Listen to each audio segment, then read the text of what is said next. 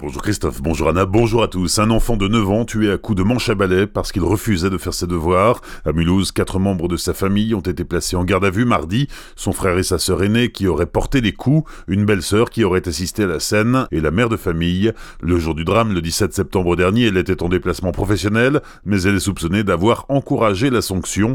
À l'arrivée des secours, le petit garçon était déjà mort. Les quatre suspects devraient être présentés dans la journée au procureur de Mulhouse qui devrait ouvrir une information judiciaire pour coup mortel. L'affaire devrait ensuite être confiée à un juge d'instruction qui devra établir la part de responsabilité de chacun dans ce drame. La Cour d'appel de Colmar confirme la condamnation d'EDF pour sa mauvaise gestion des fuites d'eau survenues en 2015 dans la centrale de Fessenheim. L'année dernière, en première instance, le tribunal de Guebwiller avait jugé qu'EDF n'avait pas assuré correctement l'entretien de la centrale, ce qui serait à l'origine d'une rupture de tuyauterie en février 2015 qui avait inondé la salle des machines et provoqué l'arrêt du réacteur numéro 1.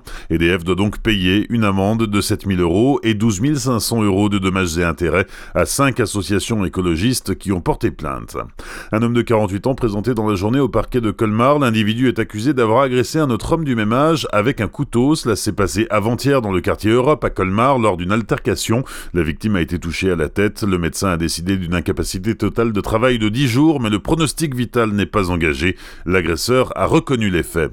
Un sexagénaire condamné à 9 mois de prison avec sursis hier à Mulhouse, l'homme avait forcé un barrage de gilets jaunes et pris la fuite à toute vitesse sous le nez des gendarmes. Cela s'est passé lundi soir sur la nationale 66 à l'entrée de Saint-Amarin.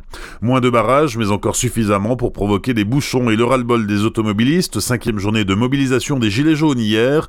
Dans la matinée, les forces de l'ordre ont dispersé un rassemblement au port au pétrole à Strasbourg. Hier soir, 70 personnes se sont retrouvées à Célestat. Manifestants et commerçants ont échangé sur le mouvement débuté samedi dernier.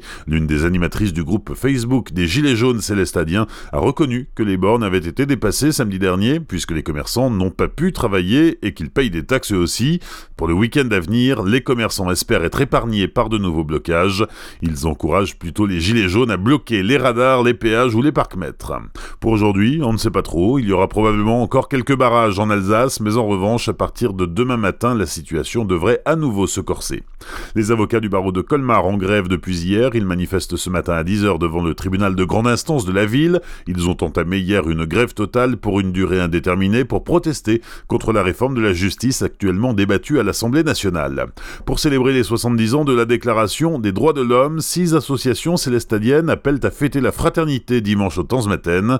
Au total, une vingtaine de structures sociales, caritatives, humanitaires et solidaires seront représentées. Une journée festive et ouverte à tous avec des animations, des jeux et des spectacles pour sensibiliser le grand public au respect des droits humains.